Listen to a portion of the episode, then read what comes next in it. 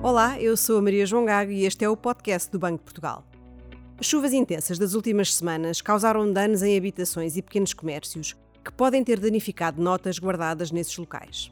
Se está nesta situação, saiba que pode recuperar parte desse dinheiro recorrendo ao Serviço de Valorização de Notas do Banco de Portugal. Para lhe explicar como funciona este serviço, o BDP Podcast convidou para a conversa José Luís Ferreira, coordenador da área operacional de numerário. Bem-vindo, José Luís. Muito obrigada por teres aceitado este convite. Bom, muito obrigado. O Serviço de Valorização de Notas do Banco de Portugal ganhou protagonismo com os incêndios de 2017, mas aparecem notas danificadas por todo o tipo de razões. As inundações das últimas semanas trouxeram um acréscimo de trabalho? Efetivamente, aparecem-nos notas deterioradas pelas mais variadas razões. E a umidade e o incêndio, o fogo, a queima, são de facto as principais razões de deterioração das notas que nos chegam. Relativamente aos incêndios de 2017, aí houve uma explosão em termos de notas que nos apareceram queimadas e que nós muito fizemos para devolver àquelas populações o valor que aparentemente ou à partida poderiam ter perdido.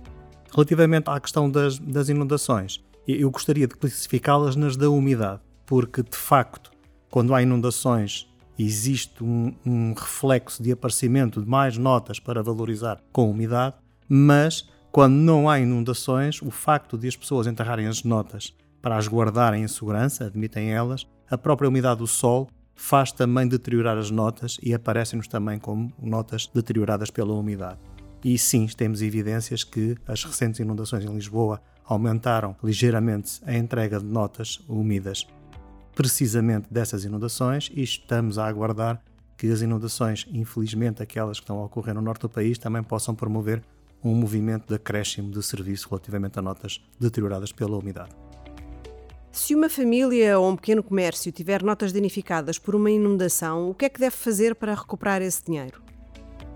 Ora bem, deverá dirigir-se aos nossos serviços, presencialmente através da nossa rede de balcões, ou poderá enviar-nos por correio registado e valor declarado.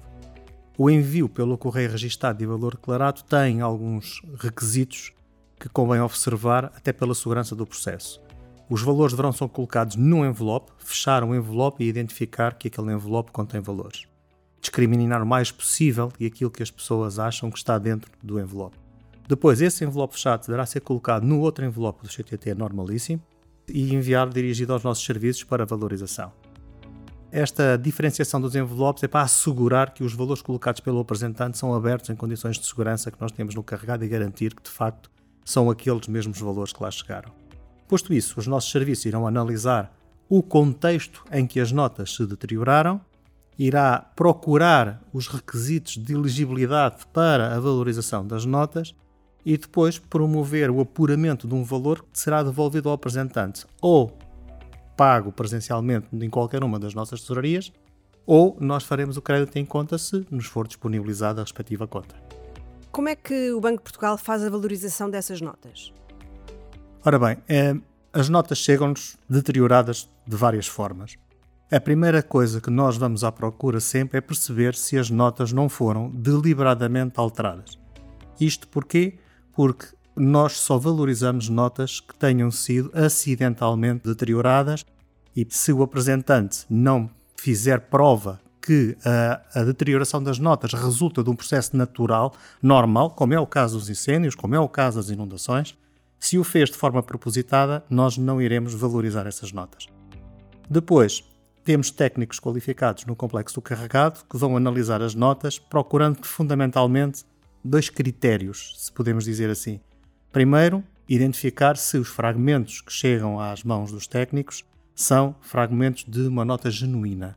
É possível, felizmente também, apesar de as notas aparentemente poderem estar muito deterioradas, identificar alguns elementos de segurança que são mais resistentes ao fogo, à umidade e a outros processos de deterioração das notas.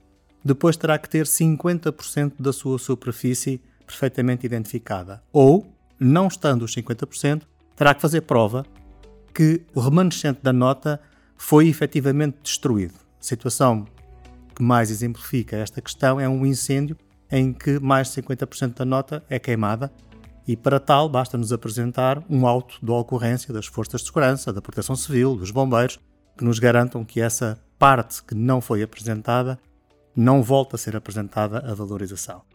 Depois disso, mediante a informação prestada pelo apresentante, seja por crédito em conta ou seja por pagamento a qualquer um dos nossos balcões, nós procedemos ao, ao valor, ao apuramento do valor daquilo que se consegue apurar, que resulta muitas vezes de maior ou menor deterioração dos valores que nos são apresentados. E o processo é relativamente, diria, fácil, não simples, porque de facto é complexo.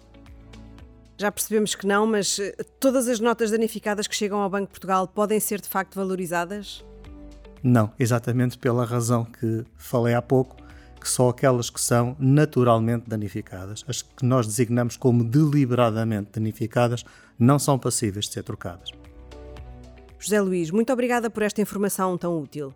Para saber em pormenor como recorrer ao Serviço de Valorização de Notas do Banco de Portugal, consulte a informação disponível em bportugal.pt e siga-nos no Twitter, LinkedIn e Instagram.